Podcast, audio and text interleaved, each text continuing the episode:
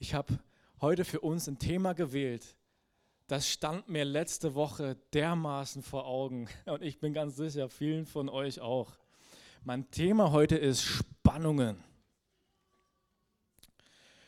Und ich weiß ja nicht, wie es euch geht, aber als ich vor ein paar Tagen, man war es vor zwei oder drei Tagen, am Donnerstag war es, als sich am Himmel die Spannungen entladen haben, meine Güte, als sich am Himmel die Spannungen entladen haben und als der Regen geflossen ist, da habe ich aber, da stand mir aber etwas ganz deutlich vor Augen, nämlich dass Spannungen uns in Bewegung versetzen.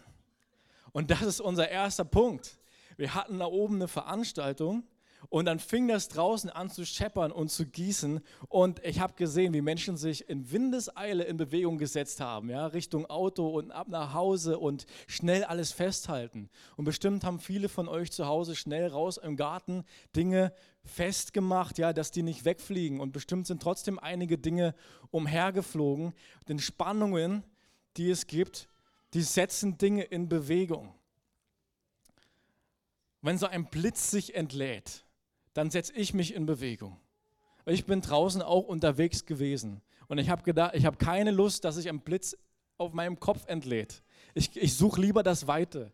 Ich gehe lieber wieder rein äh, und sehe zu, dass ich mich in Sicherheit bringe, weil da draußen, da ging es ganz schön zur Sache. Spannungen setzen uns in Bewegung. Auch, es gibt auch elektrische Spannungen, ja, nicht nur Blitze. Auch Strom fließt durch Kabel. Und der Strom, wenn er in, in der Küchenmaschine zum Beispiel ankommt, der setzt Dinge in Bewegung.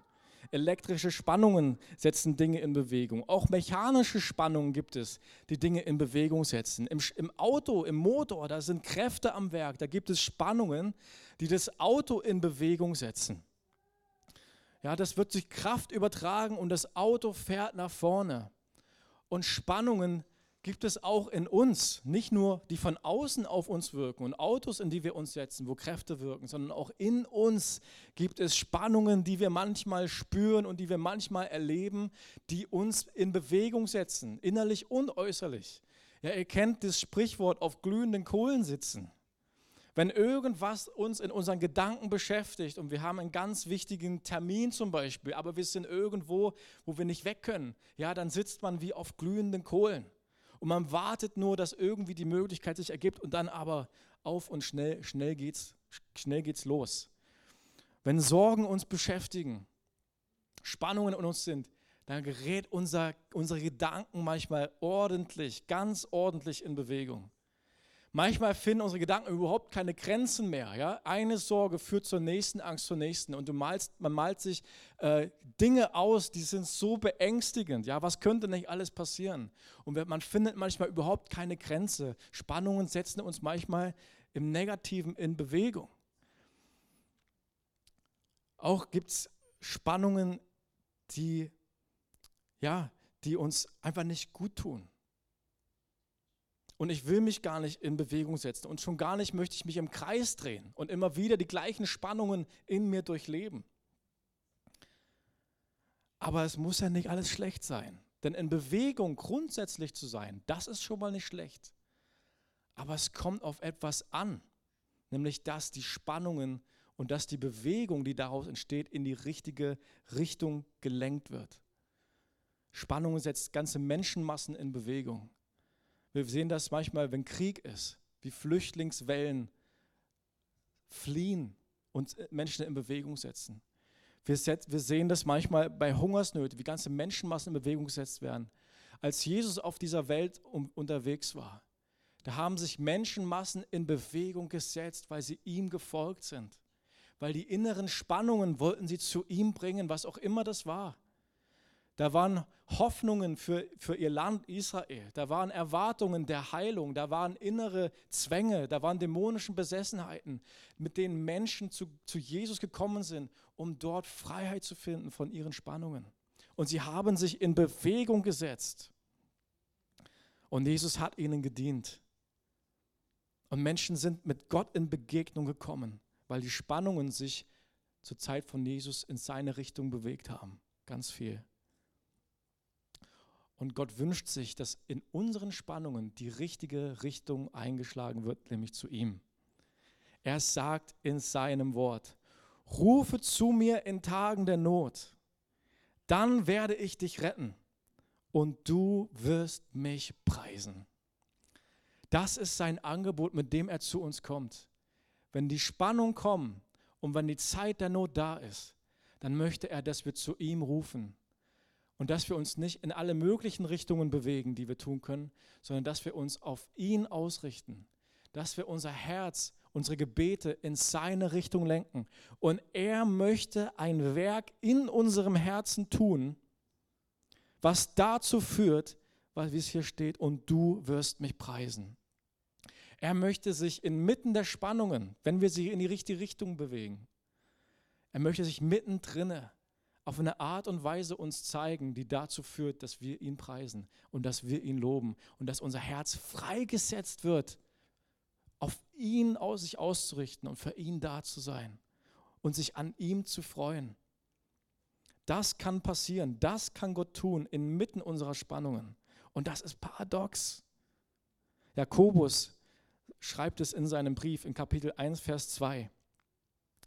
Seht es als einen ganz besonderen Grund zur Freude an, meine Geschwister, wenn ihr Prüfungen verschiedenster Art durchmachen müsst. Ihr wisst doch, wenn euer Glaube erprobt wird und sich bewährt, bringt das Standhaftigkeit hervor. Und durch die Standhaftigkeit soll das Gute, das in eurem Leben begonnen hat, zur Vollendung kommen dann werdet ihr vollkommen und makellos sein und es wird euch an nichts mehr fehlen. Wow, das ist die Kraft, die darin liegt, wenn wir mit Spannungen richtig umgehen und wenn wir mit Spannungen für Gott kommen, vor Gott kommen. Da gibt es Dinge, die wir prozesshaft durchlaufen, die, wie es ja heißt, unser Leben zu einer Vollendung bringen. Ja, da wird Standhaftigkeit hervorgebracht, mittendrin. Jakobus sagt, das wird dazu führen, dass wir makellos werden. Also ein Prozess, der uns reinigt, ein Prozess, der uns heiligt, ein Prozess, der uns ganz auf Gott ausrichtet, der unsere Gedanken für ihn heiligt, isoliert, dass wir auf ihn fokussiert sein können, inmitten von Spannungen. Und es heißt hier, es wird euch an nichts mehr fehlen. Die Fülle Gottes wird erschlossen, wenn wir in unserer Not zu ihm kommen. Wenn die Not und wenn die Spannung uns in die richtige Richtung bewegt. Da ist eine Kraft drin. Und ich möchte uns das einmal an einem Beispiel illustrieren. Ich habe was vorbereitet. Wenn man hier so Pfeil und Bogen hat und wenn dieser Bogen nicht gespannt ist, dann ist, dann ist überhaupt nichts los mit dem Bogen. Ja? Dann kannst du hiermit gar nichts anfangen. Ja? Dann kannst du höchstens Einbrecher vertreiben. Aber du kannst, äh, du kannst nicht den Pfeil abschießen. Aber wenn der Bogen unter Spannung gerät, ja, und wenn man anfängt, den Bogen zu spannen, dann ist eine Kraftübertragung auf den Pfeil möglich. Und ich möchte das mal tun. So, jetzt haben wir den Bogen gespannt. Und manchmal macht Gott das mit unserem Leben auch. Gott bringt uns manchmal in Situationen hinein, wo die schlaffiloso Leine plötzlich gespannt ist in unserem Leben. Und wo unser Leben plötzlich ein Potenzial hat, einen Pfeil abzuschießen und damit ins Schwarze zu treffen. Und wenn wir dann den Pfeil anlegen,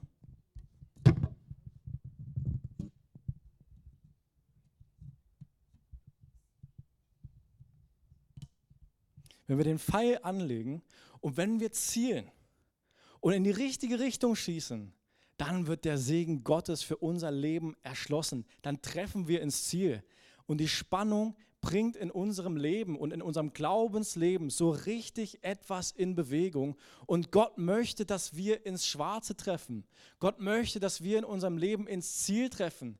Dass wir genau seine Gedanken erschließen. Dass wir genau sein Wort richtig verstehen und in unserem Leben genau richtig danach handeln und dass unser Herz seine Wahrheiten erkennt und dass wir richtig freigesetzt werden, dass die Fülle Gottes, wie es in Jakobus heißt, in unserem Leben freigesetzt wird. Und manchmal ist es notwendig, in den Spannungen unseres Lebens richtig darauf zu reagieren und Spannungen auszuhalten. Denn hiermit ist es ja noch nicht getan. Denn wenn ich vorher abbreche, also wenn ich den Bogen nicht weit genug ausziehe, dann fliegt der Pfeil nicht sehr weit. Aber wenn ich bereit bin, mit Gott durch Spannungen durchzugehen und mich an Gott zu wenden, wenn ich bereit bin zu sagen, Gott, lass mich in dieser Herausforderung, in dieser Prüfung zu lernen, was es zu lernen gibt. Ich bin bereit, durchzugehen und ich bin bereit, für dich zu gehen. Herr, und ich möchte es machen mit erhobenen Händen und ich möchte dich am Ende preisen, so wie du es im Psalm 50 verheißen hast. Ich wende mich an dich und ich möchte dich loben. Hilf mir dabei. Ja? Und dann sind wir bereit, die Spannung auszuhalten. Und Gott richtet uns aus.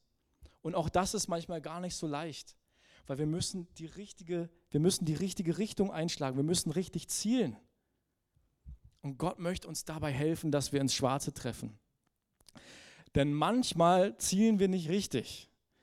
Unser Leben steht manchmal unter Spannung, aber wenn wir nicht richtig zielen, dann kann es sein, dass der Pfeil ganz woanders hinfliegt und unter Umständen kann es passieren, dass wir jemanden treffen, den wir eigentlich gar nicht treffen wollten. Ich glaube, ihr wisst, was ich meine, wenn ich sage, dass wir manchmal Spannungen an unser Umfeld abgeben und an Menschen abgeben, mit denen wir unterwegs sind und unseren Frust und unsere Wut und unsere Sorgen, unsere Ängste in einer etwas negativen Form, oft in Form von verletzenden Worten, an Menschen abgeben. Aber Gott möchte, dass wir die richtige Richtung einschlagen und dass wir uns ganz auf ihn konzentrieren und dass wir mit unseren Nöten uns an ihn wenden. Und da ist die richtige Richtung eingeschlagen. Er möchte unser Herz verändern. In Römer 5, Vers 3 steht, denn wir wissen, dass Not uns lehrt, durchzuhalten. Und wer gelernt hat, durchzuhalten, der ist bewährt. Und bewährt zu sein, festigt die Hoffnung. Und in unserer Hoffnung werden wir nicht enttäuscht, denn Gott hat uns den Heiligen Geist gegeben und hat unser Herz durch ihn mit der Gewissheit erfüllt, dass er uns liebt. Großartig. Gott möchte uns in den Spannungen lehren, durchzuhalten. Das ist eine Charaktereigenschaft, die er uns beibringen möchte. Und durch das Durchhalten werden wir bewährt. Also passiert etwas mit unserem Herzen, wird unser Herz gefestigt was dazu führt, dass die Hoffnung gefestigt ist. Ja, und dass unser Leben von Hoffnung durchdrungen wird und diese Hoffnung nicht enttäuscht wird. Wenn wir Gottes Wirken in unserem Leben erleben, wenn wir bereit sind, die Spannung mit ihm zu verarbeiten, und wenn wir sehen, dass das funktioniert, wenn wir sehen, dass Pfeile in Herausforderungen unserem Leben ins Ziel treffen und wir am Ende Gott danken können und preisen können für das, wie er uns da durchgeführt hat, dann festigt das unseren Glauben und es festigt unsere Hoffnung und es festigt unser Vertrauen auf ihn. Und da, da steigen Zeugnisse in uns auf. Und an manche Dinge, die Gott in meinem Leben getan hat, wo er mit mir durchgegangen ist, durch Prozesse und durch Schwierigkeiten, die ich hatte und durch Nöte, die ich hatte, an die erinnere ich mich heute noch. Und das macht etwas mit mir, es macht etwas mit meinem Glauben und ich bin ganz sicher mit deinem auch, dass ich sage, Gott, so wie damals, auch heute und in die Zukunft, du bist derselbe. Das ist das, was Micha heute Morgen uns als Begrüßung mit auf den Weg gegeben hat. Gott ist derselbe. Er ist der gleiche und unsere Hoffnung wird gefestigt, indem wir durch Spannungen gehen und mit ihm die Sachen verarbeiten und erleben, wie er sich als mächtig erweist in unserem Leben. Und das passiert oft unabhängig von dem Ergebnis, sondern mittendrin tut Gott ein Werk an unserem Herzen. Mittendrin ist er dabei, an unserem Herzen zu arbeiten. Wir geben uns in seine Richtung. Er redet sein Wort in unser Herz. Wir strecken uns aus nach ihm und wir klammern uns an ihm fest. Wir schlagen seine Richtung ein und der Frieden von Gott fließt in unser Leben. Und da hat sich vielleicht an, der, an den Umständen noch gar nichts geändert. Aber Gottes Frieden hat schon unser Herz erreicht, weil wir uns nach ihm ausgestreckt haben. Seine Hilfe, seine Weisheit hat vielleicht schon unser Herz erreicht. Obwohl sich an den Umständen noch überhaupt nichts geändert hat und vielleicht noch lange nichts sich ändert. Und trotzdem erleben wir Gott, wie er an uns am Wirken ist und wie er an uns arbeitet. Und da treffen wir ins Schwarze. Weil in diesen Momenten, genau dann, wenn es schwer ist, inmitten dieser Spannung, aber wenn wir da sagen, Gott, ich richte mich auf dich aus, ich liebe dich, ich lege alles vor dich hin, das sind Momente, die Gott so schätzt. Das sind Momente, die Gottes Herz so richtig berühren, die ihn, die, die dieses Herz einfach ja, erfüllen, weil wenn wir haben heute Morgen gesungen, egal was du mir gibst und egal was du mir nimmst, das heißt in guten und in schlechten Zeiten. In guten Zeiten ist leicht zu loben, aber wenn die Spannungen da sind, wenn der Bogen so richtig gespannt ist, dann Gott zu loben, dann sich auf ihn ausrichten, das ist ein ganz besonderes Lob. Das ist eine ganz besondere Ehre. Das ist ein ganz besonderer Wohlgeruch für Gott, der aufsteigt und der ihm gefällt. Und nur da auch gibt es die Herausforderungen und die Prüfungen, die unser Herz erweitern und die unseren Charakter formen und die, wie es Jakobus sagt hier, die Standhaftigkeit hervorbringt. Das Makellose, das Gute und die Fülle Gottes, die kommt genau da hervor, wo wir in den Spannungen uns an ihn wenden. Das ist großartig. David betet es einmal im Psalm 18, Vers 34. Er macht meine Füße den Hirschen gleich und stellt mich hin auf meine Höhen. Er lehrt meine Hände das Kämpfen und meine Arme spannen den ehernen Bogen.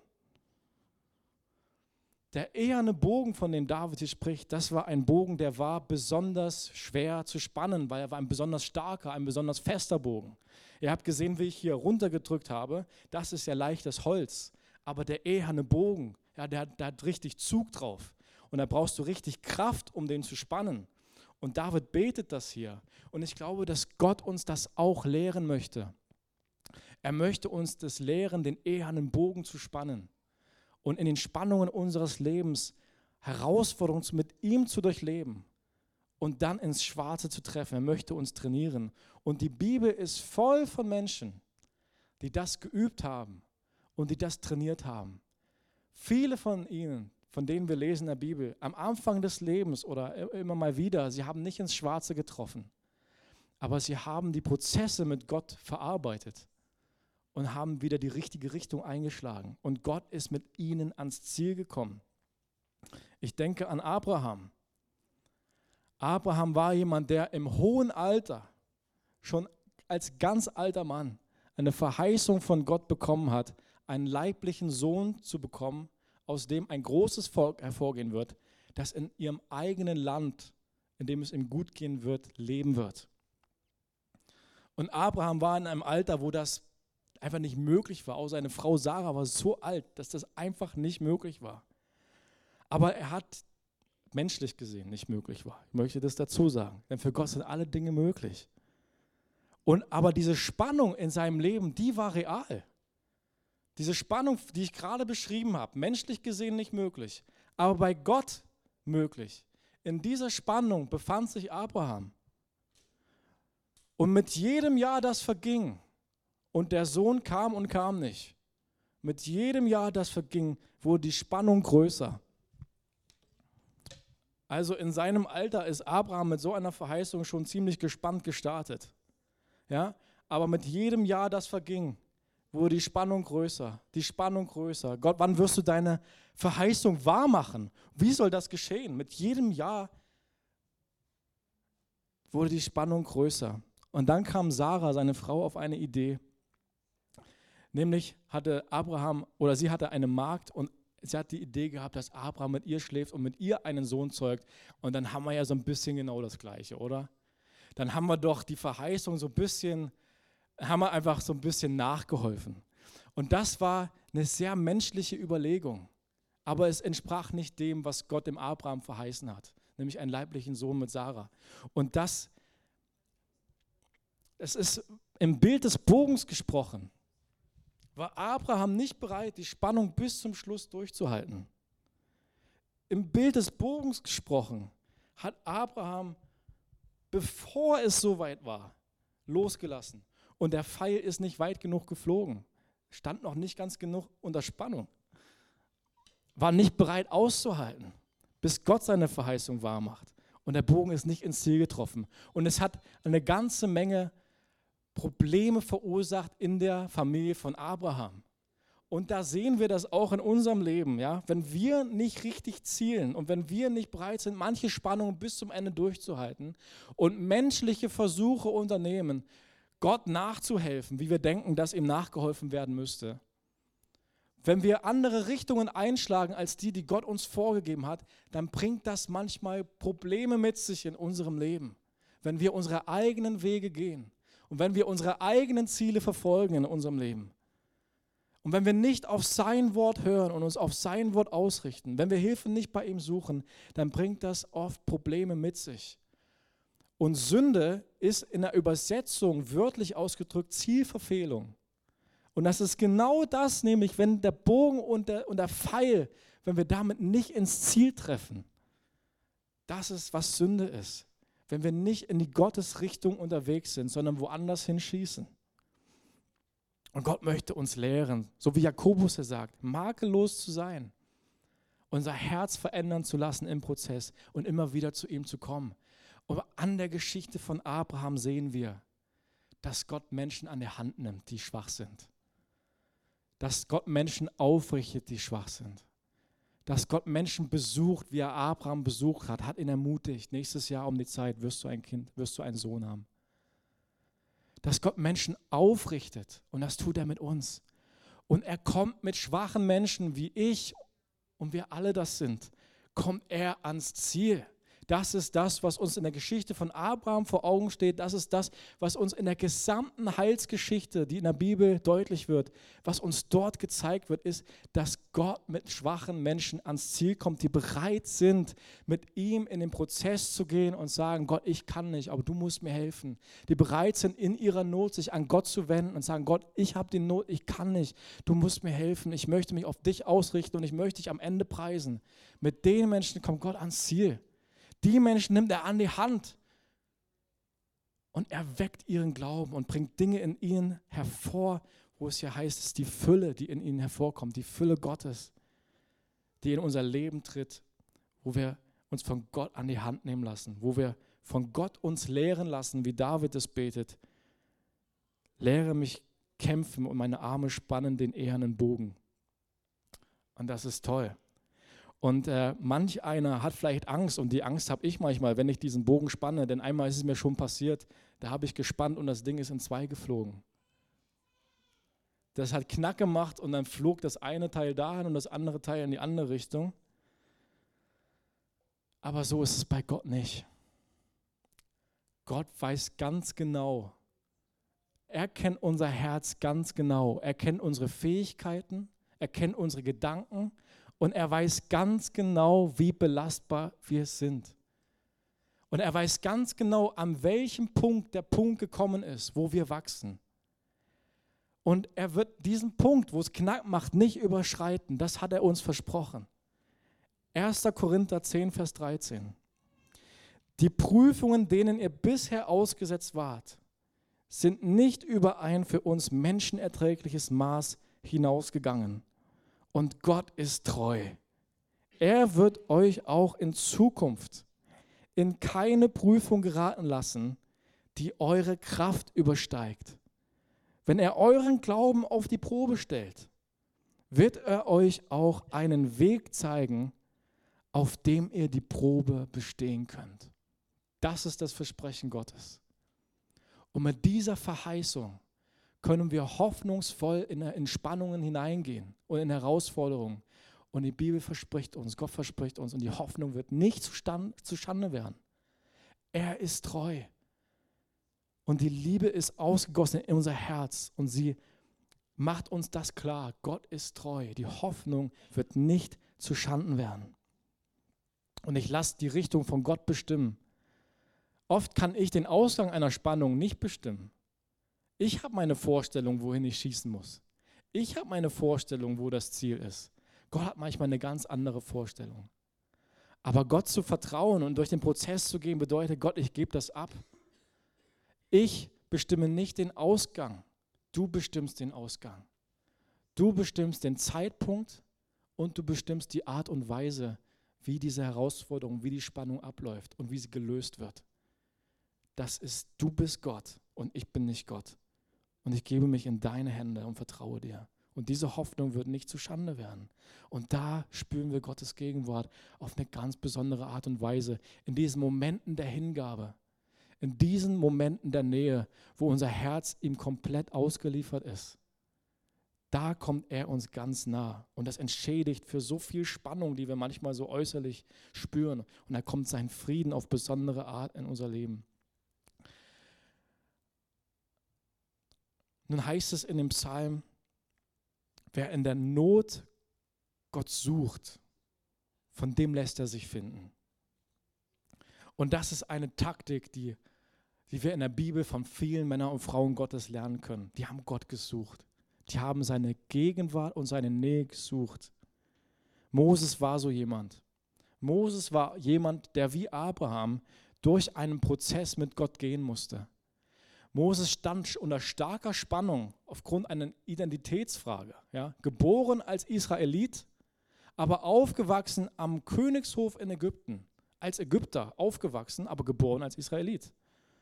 Und er stand unter starker Spannung in seinem Leben. Und er hat diese Spannung am Anfang seines Lebens auch falsch in die falsche Richtung gelenkt und hat einen Ägypter erschlagen, als der einen israelitischen Sklaven quasi verprügelt hat. Und Moses floh in die Wüste und hatte dort eine ganz lange Zeit, wo er geflohen ist, aber dort in der Wüste ist Gott ihm begegnet. Dort in der Wüste ist er in die Gegenwart Gottes gekommen. Dort in der Wüste hat Gott Moses verändert und hat ihn vorbereitet, der, der, der Anführer zu sein für das ganze Volk Israel hinaus aus der Sklaverei.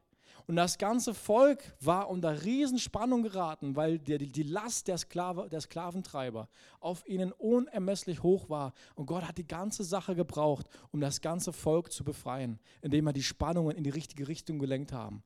Als Israel und Moses bereit waren, sich an Gott zu wenden und sich von Gott führen zu lassen und Gott zu folgen. Und zwar in die Richtung der Verheißung, in die Richtung des verheißenen Landes. Ich weiß nicht, ob Israel einen einzigen Schritt in die Richtung des verheißenen Landes gesetzt hätte, wenn nicht die Spannung in Ägypten so groß gewesen wäre. Aber sie haben sich in die richtige Richtung bewegt und sind auf das verheißene Land zumarschiert. Und Moses hat immer wieder, wenn die Spannung in der Wüste kam und das Volk gemurrt hat und wütend war und Gott angeklagt hat, hat Gott hat Moses Gott gesucht und hat gesagt, ich halte das nicht aus, ich weiß nicht, was ich tun soll. Und ist in seine Gegenwart gekommen. Gott hat Moses ermutigt. Gott ist mit Moses gegangen, hat ihn aufgerichtet, hat ihn gestärkt und hat sich zu ihm als Leiter, wo er das oft nicht gefühlt hat, dass er das kann, hat sich zu ihm gestellt und hat ihn gestärkt und er konnte weitergehen.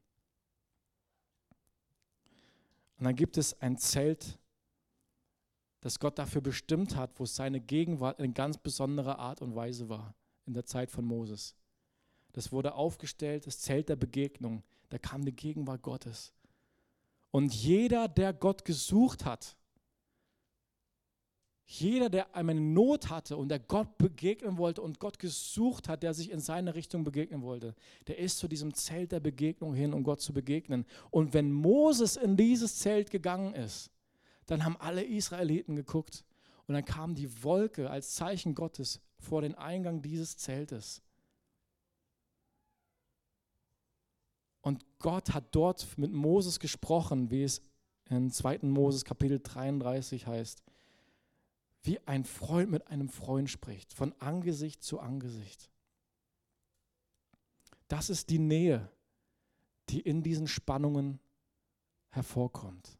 Das ist die Nähe, die kommt, wenn wir in den Spannungen Gott suchen. Gott wird uns so nah.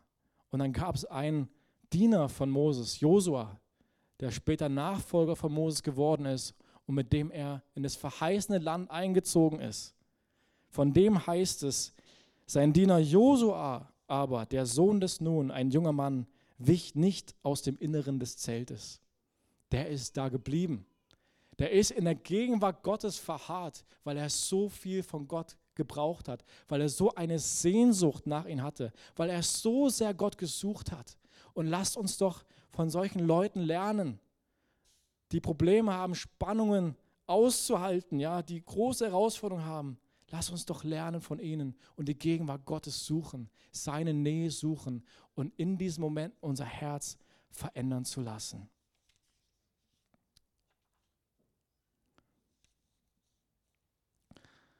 Lasst uns eine Zeit jetzt haben, wo wir darauf reagieren. Gott ist ein Gott, der uns so nahe kommt. Er wünscht sich so sehr, dass wir mit unseren Spannungen nicht alleine rumhantieren und dass wir in sonst was für eine Richtung schießen und manchmal uns gegenseitig abschießen.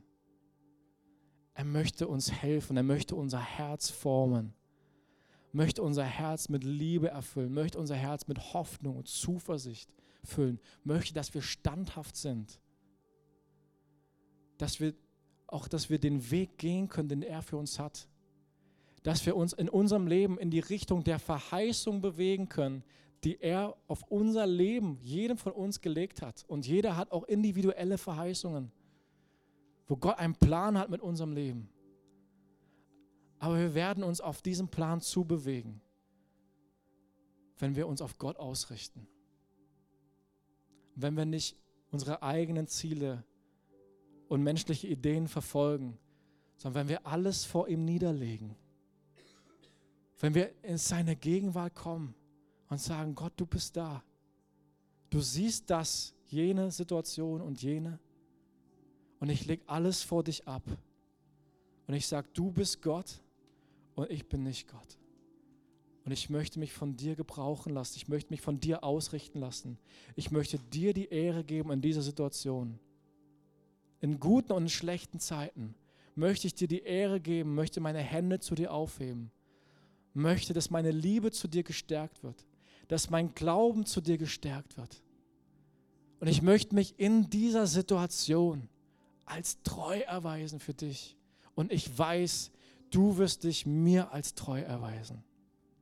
Lasst uns doch eine Minute, ein paar Minuten Zeit nehmen, wo jeder von uns seine Situationen, seine Spannungen vor Gott auf diese Art und Weise niederlegt und ihm die Ehre gibt. Lasst uns seine Gegenwart suchen, uns auf ihn ausrichten und ihm die Möglichkeit geben, uns auszurichten, übernatürlich, unser Herz zu formen uns auf seine Wege auszurichten und er wird sein Wort in unser Herz legen, wird uns Weisheit austeilen und wird uns ermutigen, wenn wir vor ihn jetzt kommen. Lass uns ein paar Minuten Zeit nehmen. Jesus, wir danken dir so sehr,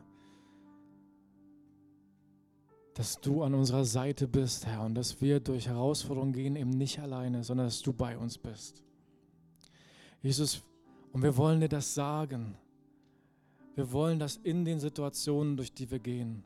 Wir wollen dir die Ehre daran geben. Herr, wir wollen aushalten und ausharren. Und wir wollen das lernen, unser Herz ganz auf dich zu richten.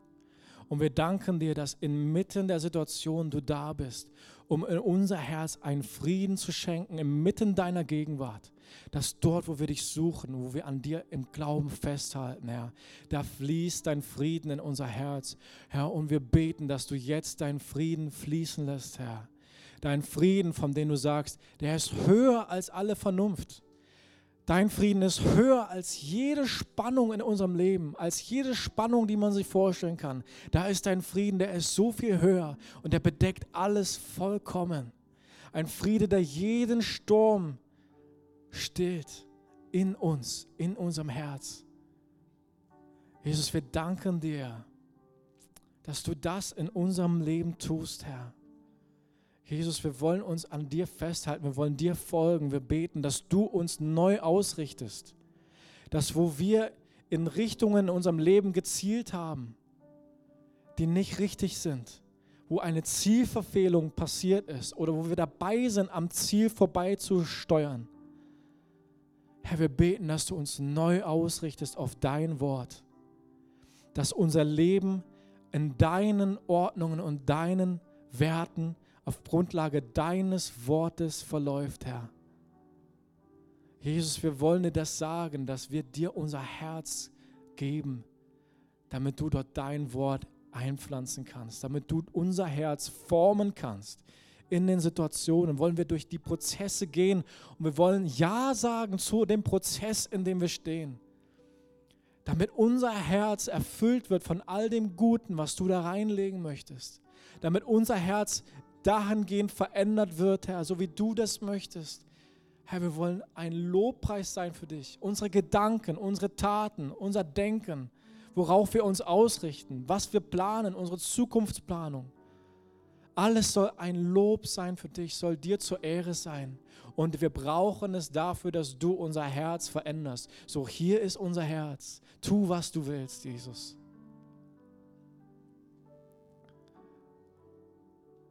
Und wir danken dir, Herr, dass du mit uns ans Ziel kommst und dass wir wissen dürfen, dass wir nirgendwo in irgendeiner Situation tiefer fallen als in deine Arme.